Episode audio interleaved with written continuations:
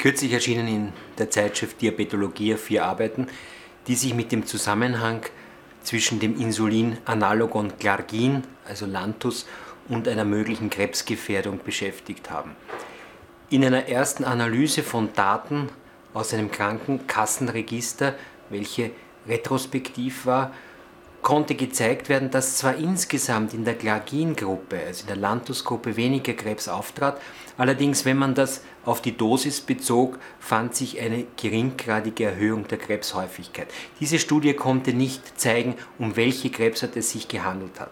Prinzipiell ist auch hierzu zu sagen, dass diese Studie sehr unvollständig bezüglich wichtiger Daten war. Es fehlte zum Beispiel das Körpergewicht und wir wissen ja, dass Patienten mit Diabetes mellitus häufiger Krebs bekommen. Dass natürlich hier aber auch das Körpergewicht, aber auch zum Beispiel andere Risikofaktoren wie Nikotinabusus eine Rolle spielen. Beides ist, wie gesagt, in dieser Datenbank nicht dokumentiert. Das heißt, man kann hier auch nicht einen möglichen Zusammenhang zwischen diesen Faktoren und dem erhöhten Vorkommen von Krebs in dieser Gruppe finden. Zudem ist es auch so, dass natürlich eher jene Patienten auf ein Langzeitanalogon eingestellt werden, welche älter sind und da ist ja die Krebsgefährdung bekannterweise größer. Andere Studien, Register, die daraufhin ausgewertet wurden, zeigten bei zwei von drei untersuchten Populationen ebenfalls einen möglichen Zusammenhang, hier insbesondere mit dem Brustkrebs. Allerdings die Autoren dieser Studie, dieses Registers haben selbst gesagt, dass das höchstwahrscheinlich ein statistischer Zufall ist. Und ein britisches Register schließlich, das eigentlich sehr sauber geführt wurde, allerdings ein relativ im Vergleich zu anderen kleines Sample hatte, nämlich 5000 Personen, fand überhaupt keinen Zusammenhang. Dazu ist zu sagen, dass in den Studien bislang, auch in einer 5-Jahres-Studie, die eigentlich die diabetische Retinopathie untersucht hat, kein Hinweis dafür gefunden wurde, dass Lantus-Insulin vermehrt mit Krebs assoziiert ist.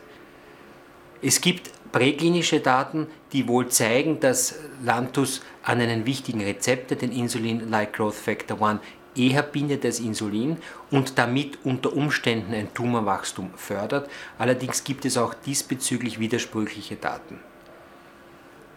Wenn man jetzt die Kommentare zu diesen Observationsstudien, die retrospektiv sind, beachtet, dann sieht man eigentlich einen Tenor.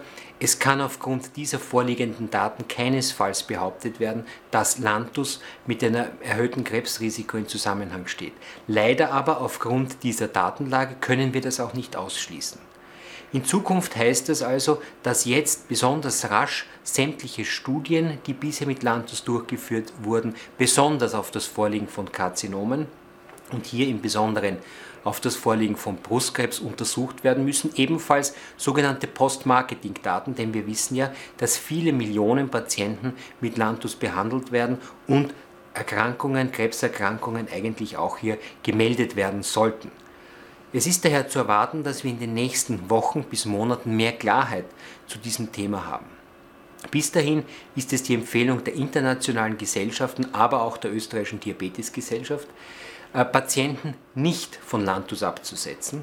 Äh, es spricht auch nichts gegen die Neuverordnung von Lantus. Man wird natürlich allerdings mit den Patienten äh, die Daten besprechen und Patienten, die sich verunsichert fühlen, zum Beispiel weil sie an Krebs erkrankt sind oder weil sie in der Familie mehr Krebserkrankungen, vor allem hier Brustkrebserkrankungen haben, diesen Patienten wird man natürlich auch Alternativen anbieten.